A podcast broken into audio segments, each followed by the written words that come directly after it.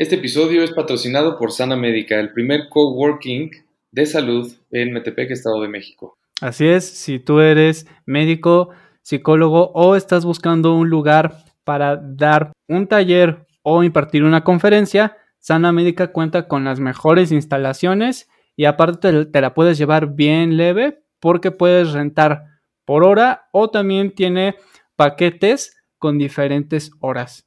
Así que no busques más, todo lo puedes encontrar ahí en Sana Médica y para mayor información ve a www.sanamedica.com.mx. Bienvenidos, bienvenidas, un gusto volver a escucharlos por acá. El día de hoy tenemos a una invitada muy especial. En breve se las vamos a presentar y los dejamos con el episodio. Oigan, quería preguntarles, ¿qué es lo primero que les viene a la mente cuando escuchan la palabra gestalt? O bueno, gestalt. Qué buena pregunta. Yo, yo cuando, cuando estudiábamos en la carrera y por ahí salían algunos textos y que nadie sabía cómo pronunciarlo, me acuerdo perfectamente que había, había un, tuve yo un profesor que era eh, gestaltista y como que me empezó a, compartir como mucha información de la que se hablaba generalmente, ¿no? En, los libros, como que la gestalt estaba todo el tiempo enfocada como en Fritz Perls y solamente en el enfoque centrado y, que en realidad viene desde mucho antes de teorías como con un enfoque, no, recuerdo si eran alemanes, Lu, tú nos, nos, nos dirás, pero yo en ese momento, en esa clase, yo recuerdo cuando, cuando escuché por primera vez la palabra gestalt, yo decía, bueno, ¿qué tiene que ver esto con la psicología, no? Como que se hablaba de figura, de fondo, y, era como de, no, simplemente no entiendo, o sea, suena como, como si quisieran decir geometría, no sé, era algo como que se me venía, ¿no? Algo muy cuadrado. Seguramente vendrá por los, por los fundamentos. No sé tú, tú Lu, que, cuando escuchaste la primera vez la palabra gestal, ¿qué fue lo que pensaste? Eh, porque generalmente creo que lo, la mayoría lo, lo hicimos en la carrera así. Cuéntanos. Pues justo yo recuerdo, ¿no? Que estaba en una clase y el profesor, este, dijo, no se dice gestalt como meme, de no se dice Sara, se dice Sarah, así. No se dice gestalt, se dice gestalt, ¿no? Y yo así de... Ah". y yo estaba muy hecha bolas con la psicología gestalt y la psicoterapia gestalt, ¿no? O sea, yo pensaba que era lo mismo. Sí, creo que la mayoría, ¿no? Pensamos que era lo mismo. Sí, pero, pero es bien interesante porque la psicoterapia gestalt en realidad es la psicoterapia de la psicología de campo. Y le pusieron Gestalt porque Fritz Perls le gustó el nombre de la Gestalt y se volvió el nombre, básicamente. Así de suena bonito. Así, tal cual. Suena bonito. O sea, ni siquiera tiene que ver con. Ni siquiera tiene que ver como con, el, el, seguimiento de la psicología gestalt alemana de, de estos autores. Creo que Laura, Laura Pérez también este, ahí eh, tuvo, tuvo ahí algo que ver en la participación de la Gestalt. Y Wundt, me parece, creo que se llamaba Wundt, que era amigo de ellos, ¿no? Justo, justamente lo que pasó es que Fritz Perls era mm, psicoanalista, ¿no? Este, su esposa Laura iba a terapia psicoanalítica, pero era una terapia psicoanalítica basada mucho en psicodrama que estaba naciendo en ese momento. El psicodrama es una técnica en que nace del teatro, justamente, en donde es una técnica grupal, en donde basa como un escenario de teatro, se plantean problemáticas y todos los participantes actúan la problemática. ¿no? Entonces, en el teatro se puede resolver y eso iba Laura terapia. Entonces, Pearls, el día que termina su tesis de ya y ya iba a salir de psicoanalista, va a casa de Freud. Y Freud en ese momento dijo, pues no te puedo atender ahorita. Y entonces fueron dos egos enormes chocando en ese momento y total, Fritz se enoja muchísimo porque eh, Freud no, no lo quiere recibir, ¿no? Y entonces dice, no, pues yo quiero hacer una terapia como mucho más humanista, mucho más linda, sin tanto ego, cuando él tenía un ego de la fregada. Y entonces su esposa Laura lo apoya mucho, y tiene un como asistente, que él viene mucho de, de esta filosofía existencialista también.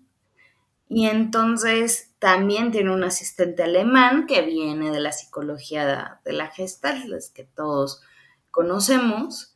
Y entonces comienzan a escribir justo el famoso libro de la Gestalt, que es una cosa así enorme. Y entonces empiezan a escribir juntando partes del psicoanálisis, partes de la psicología de la Gestalt, como la eh, como la percepción, como el cierre, como el conjunto, partes así, y muchísimo de filosofía existencialista, y muchísimo de psicología de campo, y mucho de eh, corporal, porque justo el analista de Pearls es un cuate este, que escribe sobre el carácter en, en psicoanálisis, y entonces este cuate que, habla tanto de, del carácter en psicoanálisis lo baja a un plano corporal, poniendo que el inconsciente está en el cuerpo y conforme nosotros pasamos por experiencias, el cuerpo va generando resistencias, ¿no? pero en el mismo cuerpo y habla del carácter y todo esto es precursora a este la psicología del cuerpo de Lowen, ¿no? Entonces también se mete ahí eh, por, esta, esta formación que tiene el Peirce en particular. Y entonces, pues ya cuando crean la terapia, la psicoterapia gestal, este, dicen, ¿y ahora cómo le vamos a poner? Y entonces se echan así de pues la gestalt, porque gestalt es figura, y la palabra gestalt significa configuración per se, no figura. Eh, la palabra gestalt es en Alemania, y esto sí lo supe por una chava de Ibero, es justo cuando hay esta niebla y ve las figuras en la niebla, pero no sabes qué es, eso es una gestalt. Cuando ves algo, pero no sabes qué es. Por eso la traducción precisa es como configuración. Sí, sí. No per se figura, pero la traducción más figura. Sí, como el, el proceso para poder llegar a la figura, ¿no? Exacto. Ok, qué, interesante. Digo, ¿cómo, cómo, cómo llegamos de, de, cuál es la, qué es lo que primero que se te viene cuando escuchas Gestalt a, a la historia de la Gestalt? Porque es que es eso, ¿no? Está increíble. Eh, me encanta esta parte donde que dices que Pearls de alguna manera dijo, pues vamos a llamarle Gestalt, cuando en realidad es una suma de diferentes eh, líneas, corrientes, experiencias que el mismo Pearls a través de su esposa, a través de él mismo, como, como psicoanalista, este, incluso se dice un poco, ¿no? Ahí en, el gremio, que la Gestalt es como un, psicoanálisis más, más humanista, más existencial, que trae las bases pero obviamente empiezan a entrar otras cosas como el tema del cuerpo. La, Gestalt es muy conocida, la parte del, del trabajo en el cuerpo, y, ahora entiendo por qué. siendo sincero, no sabía desde dónde, se, desde dónde venía esta percepción de que la Gestalt, o sea, por qué la Gestalt trabajaba mucho con el cuerpo. Eh, y ahora entiendo por qué, ¿no? Con esto que nos compartes. Qué interesante. Yo la verdad, o sea, lo primero que me viene a la mente, lo de figura fondo, que creo que eso es algo que también, yo diría que es algo un tanto popular, bueno, a lo mejor popular tal vez como en el gremio, y a lo mejor algunas personas tienen un poquitito de, idea de, de, pues, de esto de figura fondo, pero la verdad es que es, este, es una, es, es una, corriente, una corriente terapéutica que es es bastante interesante porque es la mezcla perfecta entre sí un poquito de, precisamente de lo de lo del cuerpo y pues en estas bases que, era lo que habíamos comentado en el episodio de eh, que, estuvo Rox por acá, ¿no? Que tiene también pues ahí componentes eh, psicoanalíticos, ¿no? Oigan, pues si, si los atrapó esta historia, si los atrapó la, la corriente gestáltica, quédense en el episodio. Vámonos a la intro, ¿te parece? Jordi, Lu. Perfecto. Vámonos a la intro. Venga, Venga. vamos. Uh.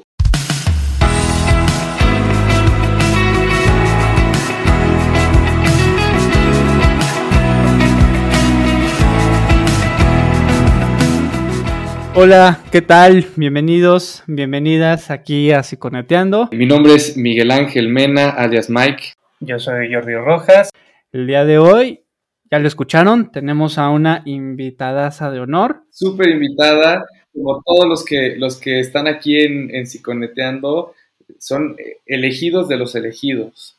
O sea, son personas que, sabemos tienen un, un alto, no solamente profesionalismo, sino también, yo diría, un- una, una alta conciencia este, y enfoque en función de lo que se dedican y cómo aportan a la sociedad, cómo aportan al otro este, desde su trinchera. Y, y Lu es una de ellas. Bienvenida, Lu. Muchísimas Gracias por estar aquí con nosotros.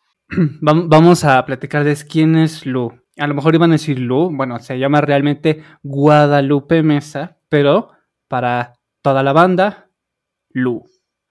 ¿Y quién es ella? Pues es una psicóloga egresada de la Universidad Iberoamericana. Ella es maestra en psicoterapia gestalt.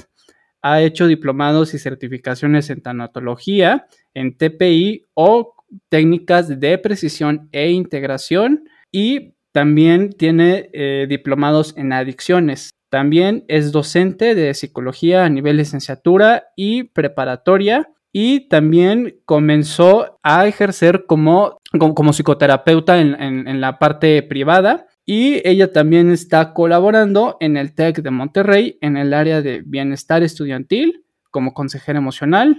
Además, también ha estado en, radio, en diferentes programas, en Sanamente, súper interesante. Les recomendamos ahí que la busquen también para que la sigan a Guadalupe Mesa eh, eh, con todos sus proyectos.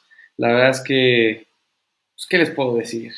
Ya la van a escuchar, ya la, van a conocer más de cerca, porque estamos muy interesados en psiconetear sobre la terapia gestáltica, sobre la terapia gestalt, aquí este, para todos los que necesitan eh, un acompañamiento o están buscando este, dentro de- del, gran campo que es la psicoterapia, la psicología, según las necesidades que tengan, los padecimientos o problemas cotidianos o el malestar que quieran resolver, pues nosotros estamos aquí para eh, psiconetear sobre eso y que puedan ustedes tener diferentes herramientas para que puedan decidir cuál puede ser la mejor. Todo esto es el estuche de monerías que es Lu.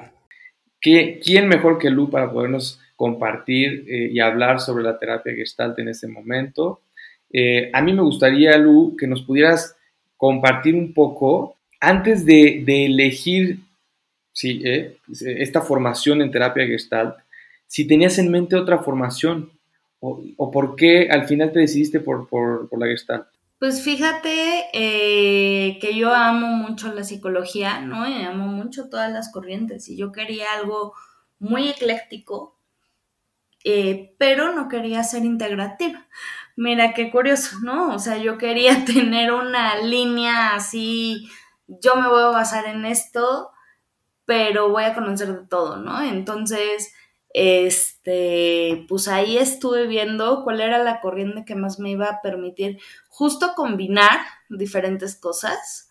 Eh, fui a terapia, ¿no? Eh, creo que si te dedicas a esta profesión es muy importante que asistas a terapia, por favor, ¿no? Y como dice el gran maestro Dindu Pereirón, es leche básica, es canasta básica, ¿no? Leche, huevos, terapia, o sea, Literal, canasta básica. Entonces, en mi canasta básica, pues ya fui a psicoterapia gestal. En mi psicoterapeuta, una terapeuta que yo amo, amaré con todo mi corazón toda la vida. Este, y justo ella me ayudó, me orientó mucho y ella era psicoterapia. Y entonces la experiencia que yo tuve en terapia, pues fue otro rollo y dije, yo quiero esto. Y, y también, o sea, no sé si, si es mi impresión o no, pero creo yo que la psicoterapia y los terapeutas gestalt son muy, son muy apreciados o son muy queridos. Son, es que sabes que dentro de la psicoterapia gestal se, pues es un enfoque muy humanista, ¿no? Este, es un enfoque de persona a persona. O sea, tú no estás con un terapeuta, no estás con un doctor, estás con otra persona, ¿no? Este, hay eh, justo las personas que solicitan terapia dentro de este enfoque se les conoce como clientes o consultantes. A mí me gusta más la palabra consultante, es mi palabra favorita para referirme a lo que comúnmente se conocía como paciente, ¿no? Porque justo el, el, consultante es aquel que viene a consultar algo y tú vienes a acompañarlo, ¿no? Pero es su responsabilidad consultarlo, ¿no? El cliente siento que es una parte de tú que le vas a dar cuando en terapia lo que se trabaja es mucho la responsabilidad que tenemos nosotros mismos. Entonces, por eso a mí me gusta mucho la palabra consultante en este sentido. Sí, la verdad es que sí se escucha bastante nice. Ya ahorita que estamos eh, ya entrando en materia, ¿en qué consiste como tal la, la terapia gestalt? Bueno, gestalt. Mira, dile gestal, dile gestal, dile como tú quieras. No, este, no, no hay una forma así súper correctísima de escribirlo, ni de hablarlo, ni de pronunciarlo. Quien te corrija, eh, ya, no importa cómo lo digas mientras lo ubiques, ¿no? Este, este, porque si no nos vamos a estar corrigiendo aquí toda la hora y nada. Sí, Gestalt se queda. Gestalt, ya. Gestalt.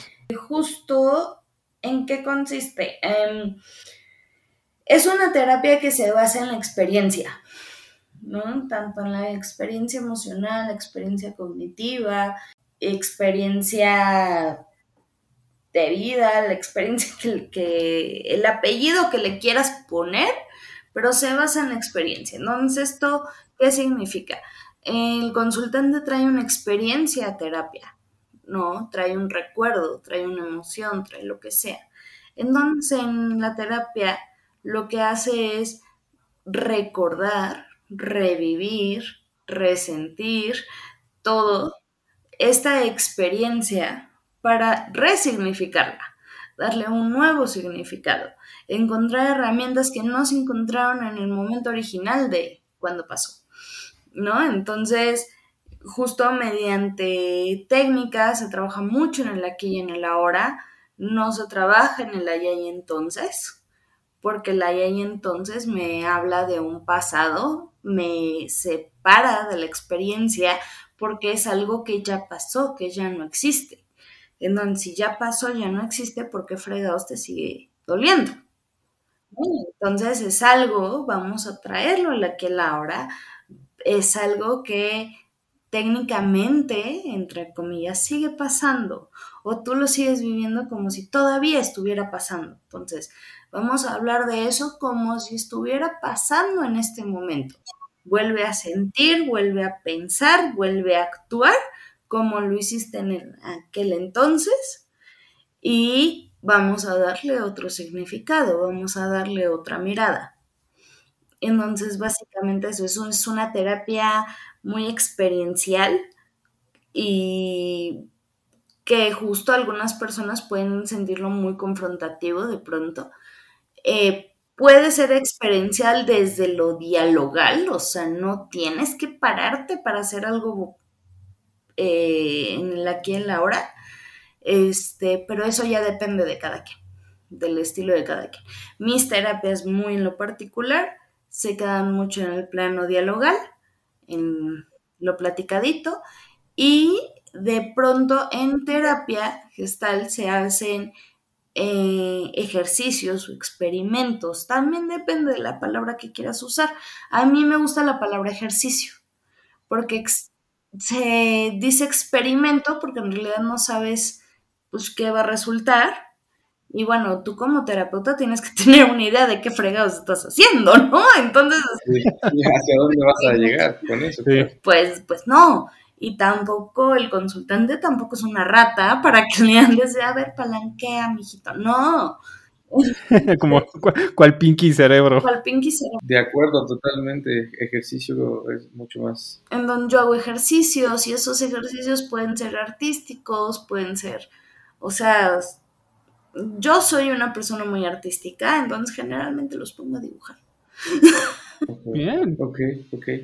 Oye, fíjate que a mí, me, a mí me llama muchísimo la atención, ¿no? Esta parte, incluso eh, tratando de entender el, enfoque. Dices que a veces hay, hay, como confrontación, ¿no? Por, por esta resignificación, por esta eh, eh, reelaboración de un evento, ¿no? Sea lo que, lo que haya sido, como lo hayas vivido a, mí me llama la atención eh, cómo, cómo abordan esta parte del malestar emocional, porque definitivamente, pues eh, el evento generó un estado emocional que en su momento no, no, se, no se, supo cómo, cómo, resolver o cómo manejar.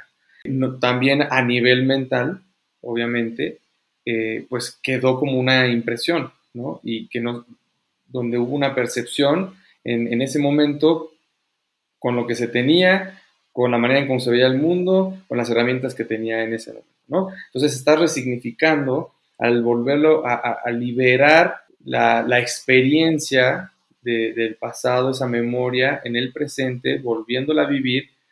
Pero tú hablabas de que, de que hay, manejas un tema como ah, te quedas a nivel dialogal. ¿Qué pasa con toda la emoción? ¿Qué pasa con todo ese malestar que, que, está ahí y que a lo mejor estuvo reprimido? y que, que está saliendo en ese momento? ¿Cómo lo manejas? ¿Cómo lo abordas? Pues justamente hay personas, este, te, lo voy a poner, ¿no? Como con ejemplos eh, muy concretos, ¿no? Hay personas que se van por esta vivencia corporal, entonces vuelven a sentir el enojo y hacen ejercicios de expresión de enojo y son ejercicios generalmente de romper cosas, de pegarle a cosas, y todo esto. Entonces, ¿qué estás haciendo en ese momento? Lo que estás haciendo es que le estás diciendo al consultante, pues cada vez que te enojes, te le puedes dar de cates con droncillón. O sea, cuando eso no es precisamente la respuesta más adaptativa que queremos buscar, porque en consultorio es algo medido, es algo cuidado, es parte de nuestra responsabilidad como terapeutas proteger la integridad de, la persona que viene con nosotros en todo momento, ¿no? O sea, no te vas a lastimar físicamente cuando hagas un ejercicio acá, pero si yo te enseño que lo puedes hacer, pues claro que lo vas a hacer en casa, porque en terapia yo lo aprendí. Entonces, yo opto por ejercicios de expresión igual, pero que, por ejemplo, con el enojo, ¿no? O sea, el enojo es una emoción que activa.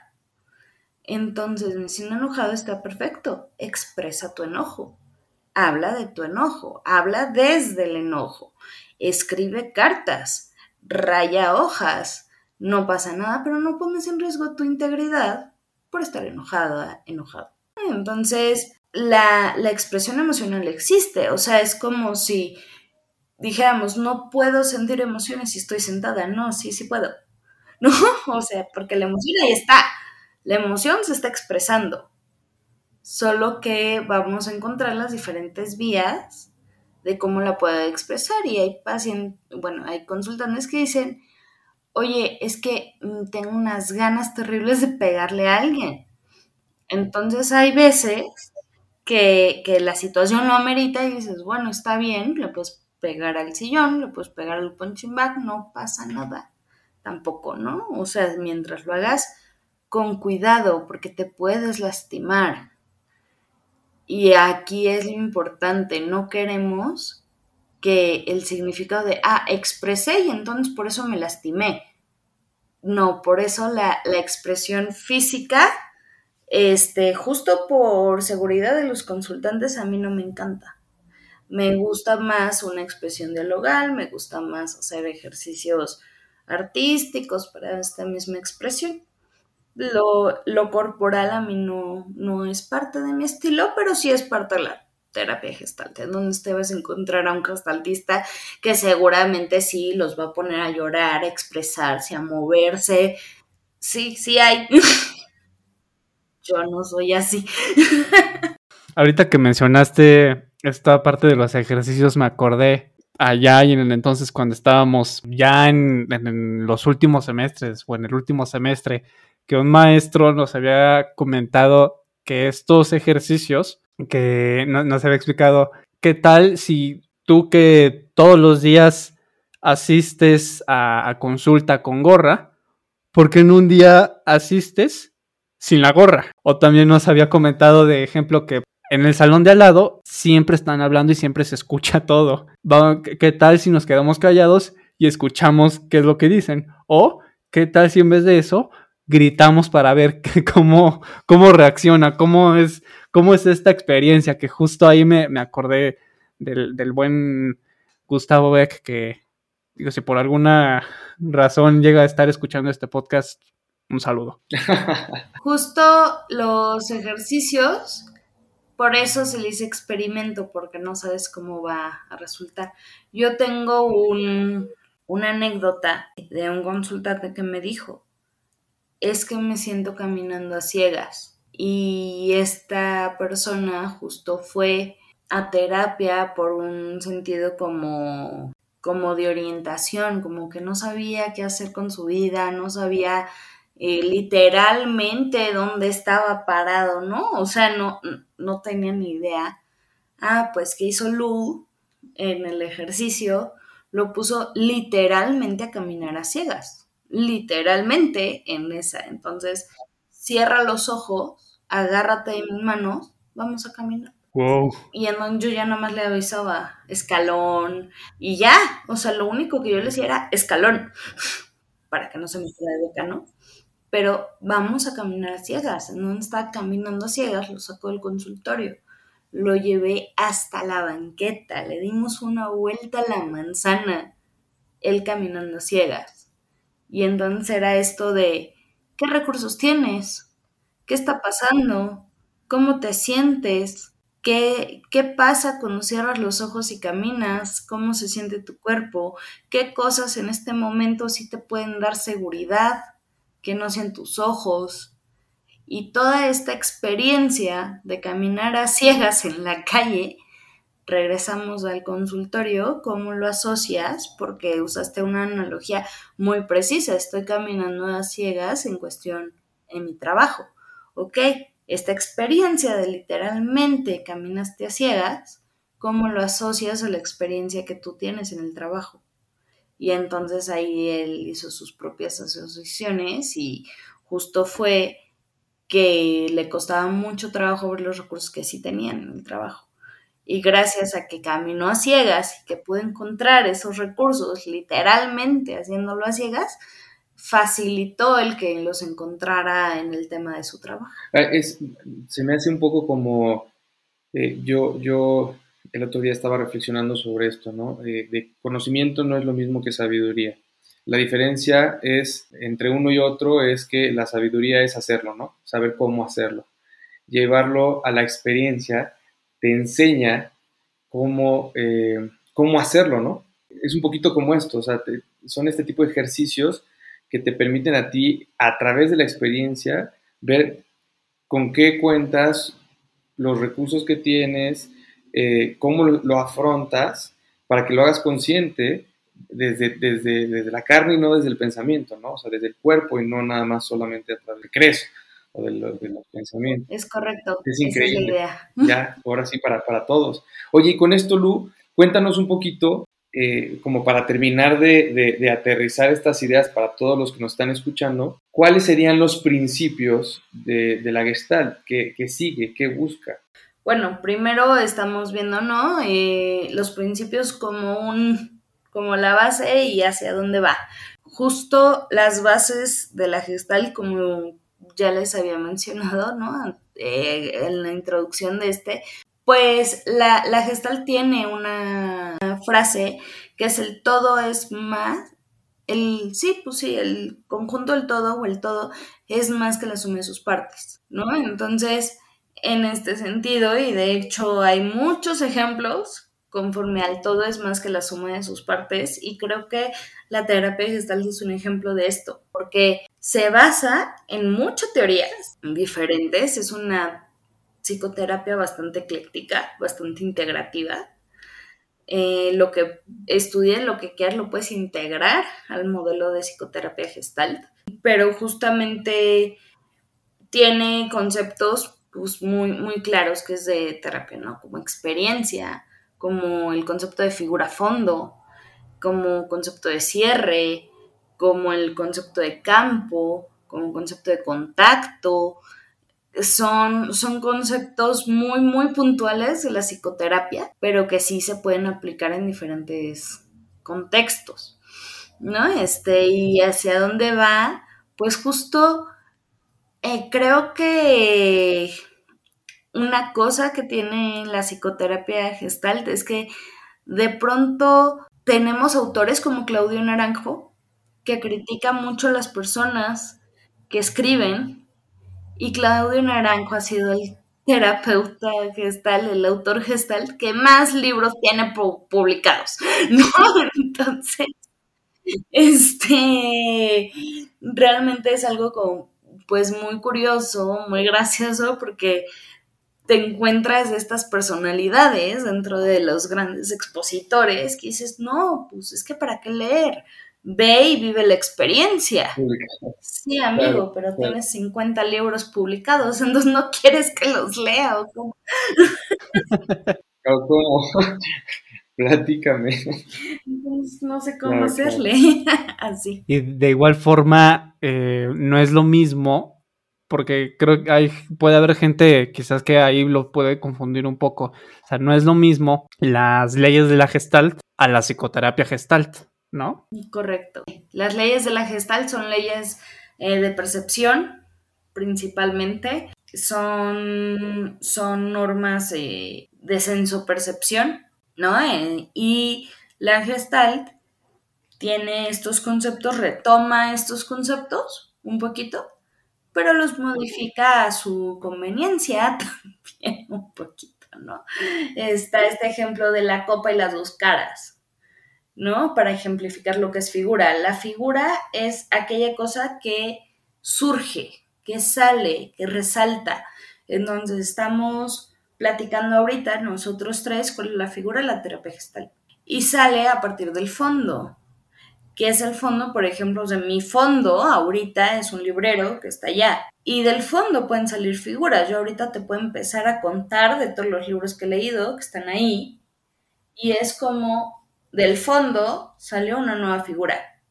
Entonces la figura y el fondo son conceptos dinámicos, van intercambiándose. No siempre estamos con la misma figura y no siempre, y podemos tener múltiples figuras. Por ejemplo, pues, puedo estar platicando aquí con ustedes y sentir hambre, ¿no? Por ejemplo, no, no la siento, pero podría. Y digo, bueno, estamos platicando siendo un poco de hambre. Esta también es una figura, pero es una figura secundaria. Ahorita te pelo. Y mi fondo es pues, lo que hay atrás, lo que todavía no descubro, pero le da contexto un poquito la figura. O sea, mi fondo puede ser eh, justo este podcast, justo este espacio virtual que estamos compartiendo en este momento, ese también puede ser el fondo. De este fondo sale el tema de psicoterapia gestal, ¿no? Este, el fondo me da contexto también un poquito. ¿Dónde estás hablando de psicoterapia gestal? ¿Solo en tu casa o en un podcast? Ah, estoy en un podcast, ¿no? Este, no estoy tan loca. Claro. Oye, oye Lu, y siendo muy prácticos, la, gente que, generalmente busca un acompañamiento o a un especialista, un profesional de la psicología o un psicoterapeuta, es porque la está pasando mal, ¿no? Generalmente es porque hay malestar, generalmente es porque hay sufrimiento, porque hay conflicto, porque hay crisis y no sabe qué hacer con eso, no sabe cómo resolverlo, ha intentado de muchas maneras porque, o sea, lo más común es que antes de, que la terapia sea la primera opción para, para ayudarte a resolver, ya intenté mil otras opciones, yo solo, dándome de golpes de un lado a otro, este, tratando de resolverlo con, pues, con mi propia experiencia, con mi propio pensamiento, platicando con un amigo, platicando con la familia, ya cuando vi que ya de plano estoy en el agujero es cuando digo, necesito ayuda. Y este, ¿qué, qué puede aportar la terapia Gestalt? Eh, ¿en, qué, ¿En qué puede aportar ah, en función de los padecimientos más comunes que hay actualmente, como la depresión, como la ansiedad, como el estrés, eh, como la, pérdida, la separación, que generalmente es por lo que más vienen a, terapia las personas? Pues justamente en terapia gestal del trabajar en el aquí y en el ahora y cómo esto te está afectando, ¿no? La depresión es una patología, es una condición que pues nos hace vivir en el pasado o en un futuro muy, muy catastrófico, ¿no? Igual que la ansiedad, la ansiedad te hace vivir en el futuro. La ansiedad es el qué va a pasar, cómo lo voy a hacer, pero todo está en futuro, ¿no? Este, la pérdida está en pasado, por eso no puedo terminar de cerrar porque estoy viviendo en el pasado, ¿no? Entonces, lo bonito de la psicoterapia gestal es que me va a llevar al presente, me va a llevar a enfrentarme eh, esas emociones nada padres, ¿no? Y justo dentro de la emoción nada padre, encontrar el recurso para enfrentarlo y aceptarlo, ¿no? O sea, es que hay, si me dieran un peso por cada vez que he escuchado el ya no me quiero sentir así, creo que ya me hubiera retirado millonaria, ya tendría mi casa en Hawái. Tendrías más, más poder que Elon Musk. Sí, por supuesto. Pero es justo la pregunta, ¿no? O sea, es que ya no me quiero sentir así.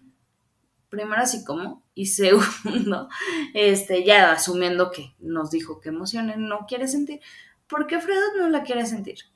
No, o sea, las emociones no están de aquí de agrapa vienen a decirte algo, a avisarte algo, a que algo no está bien. Entonces, pues, ¿por qué no? En lugar de rechazar eso, lo sentimos y lo validamos. Es que está mal que esté enojada, es que está mal que esté triste.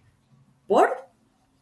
Y vienen, ¿no? Todos los discursos sociales, porque las niñas no lloran, o las niñas, las niñas bonitas no se enojan, los hombres no lloran, es que no puedo expresar mis emociones, es que no puedo ser así o asado. Entonces, primero, aceptémonos tal cual somos, validemos ir a terapia, validemos nuestras emociones y ya que veamos que todo es normal, ahora sí le podemos entrar. Muy feliz. Y ya que le entramos, ya es, ya con esta validación, ya el caminito, ya. Que, que, igual justo esto que comentas, que eso es lo padre de esta, de esta terapia, que es muy enfocada al contacto con, con, la emoción y que fluye ese contacto con la emoción y sobre todo que yo sí les diría que no, pues que, que no tengan miedo a, a, este contacto con la emoción porque como, tal como tú dices, Lu, que sí eh, hay, hay personas que, llegan a rechazar como esta emoción o esta tristeza, enojo, o que incluso, no sé si lo han notado, pero aquí en, México, o la rechazan o la minimizan un poco. O sea, como de, no, pues hoy me siento, no sé, como apagadón o tristón. Y la, la, gestalt sí te, te dice, no, para ver, o sea, ¿estás triste o no estás triste? Pero no es que sea como tan confrontativo o con, afán de, atacar, sino con, con, con este afán de que puedas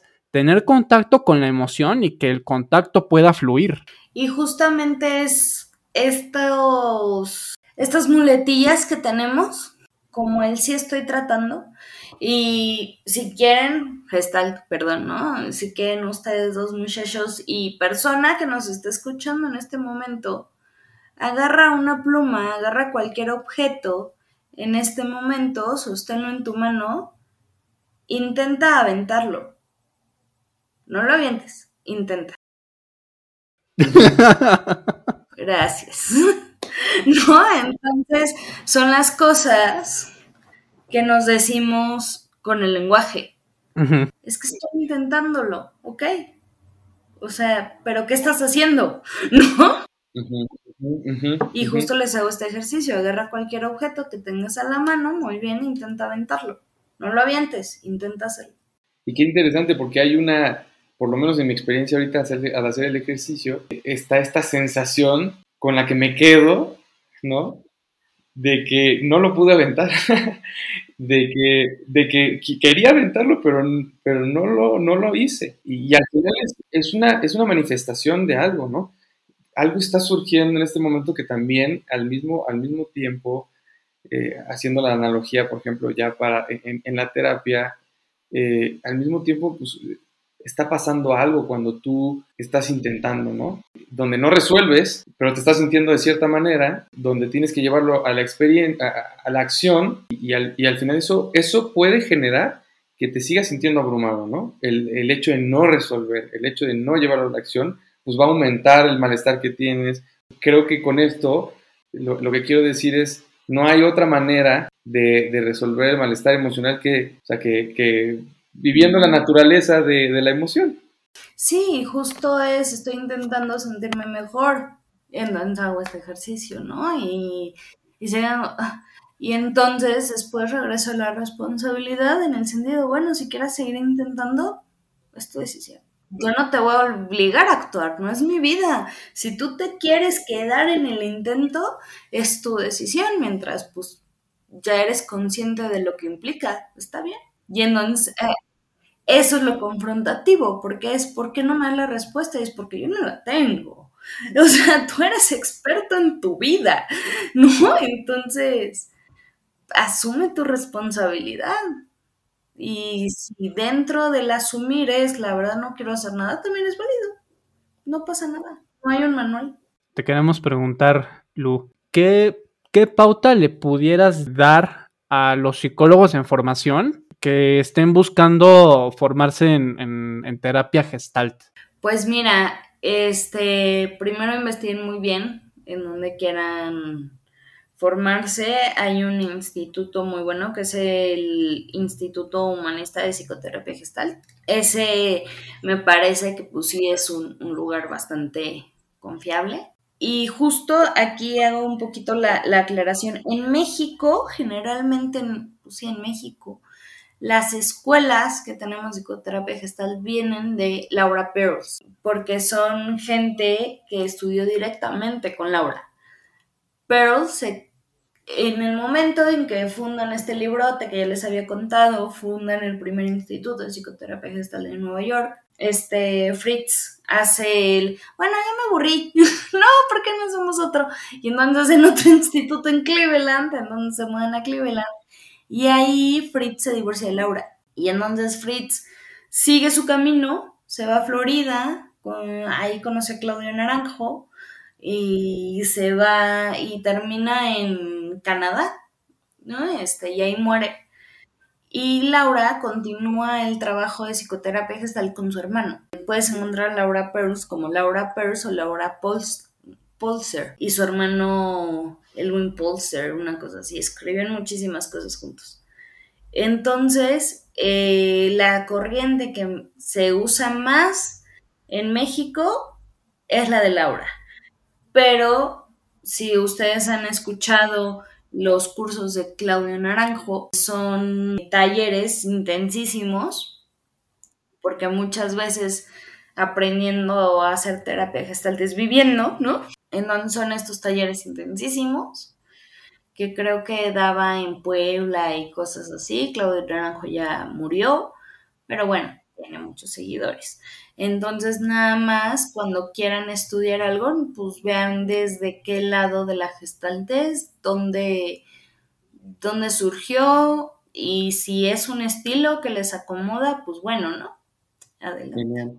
Oye, la, terapia Gestalt, eh, ¿para, ¿para quién es? Niños, adolescentes, adultos, adultos mayores. Niños, adolescentes, adultos, adultos mayores, con estas problemáticas ya dichas. Lo único que no se recomienda es que si vas a vivir una experiencia en terapia a nivel, porque justo también hay, eh, hay ejercicios que hacen mucha fantasía guiada, hacen muchísima meditación o estos ejercicios de psicodrama, ¿no? Este, pues no estar medicado, no tener ninguna condición este psiquiátrica. psicótica no este quería usar otra palabra pero no la encontré no este no que tengan un trastorno sí sí este justo personas con un trastorno fuerte no es recomendable porque la terapia gestalt es muy desorganizante y entonces te puede desorganizar más. O sea, en este proceso de vivir la emoción, si, tu em, si por lo que tengas tu emoción es muy grande y muy desgarradora, no te recomiendo asistir a psicoterapia gestalt con un gestaltista puro, porque ya puros creo que no habemos. Bueno, creo que no existen. Yo no soy psico yo no soy pura, pura, pura gestalt, ¿no? Este, entonces, pues no lo recomiendo, sino que más bien una terapia que me ayude con esta onda racionalizada, vivir la emoción y así sacarla poco a poquito para que no sea algo desorganizado. Que te estructura, ¿no? Exacto, algo un poquito más estructurado. O sea, si yo no tengo una estructura adentro, pues vea una terapia estructurada. ¿No? La, la psicoterapia gestal no es tan estructurada. Sí hay una metodología, sí hay una serie de pasos, pero en esta vivencia puede no ser tan estructurada. O sea, te, lleva a la crisis, como la vida, ¿no? Y de las crisis aprendes la experiencia. Sí, literal. Exacto. Eso es, esa es la terapia gestal. La terapia gestal es como la vida, pero en Así lo vi, me encanta. pues bien, ya saben, ya saben, ahora sí, por dónde va esto. Aquí sí conecteando con, con Lu, con, con Jordi. Eh, oye Lu, recomiéndanos películas, series, libros, artículos, ¿qué, podemos leer?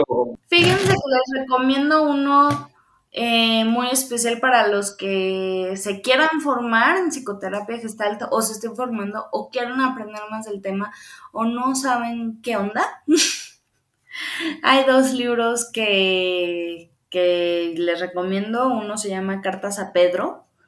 Este libro de Cartas a Pedro es un libro muy bonito de una eh, autora gestáltica este, que ya estudió gestalt y lo estudió psicoanálisis o viceversa, una cosa así. Entonces, le escribe a su sobrino Pedro cartas que le cuenta justo todo el quehacer de un terapeuta, ¿no? Entonces, le escribe, no, pues mira, si tú te vas por esta línea va a pasar esto, esto, esto, si tú te vas por esta otra va a pasar esto, esto.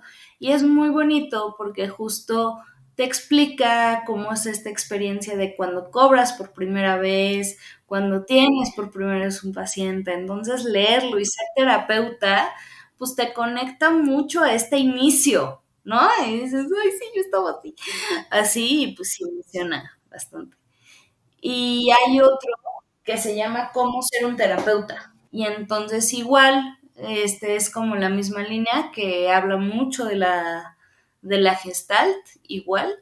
Y igual habla este como de cómo es esta identidad de terapeuta. O sea, porque todos acá somos psicoterapeutas, pero ninguno de nosotros somos iguales, ¿no? O sea, cada quien tiene su estilo.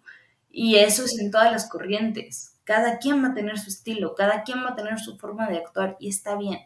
¿De quién, es este libro? El de, el de ¿Cómo ser un terapeuta? Lois Cosolino. Y Cartas a Pedro, literalmente se llama Cartas a Pedro, guía de un terapeuta que empieza, es de Loreta Cornejo.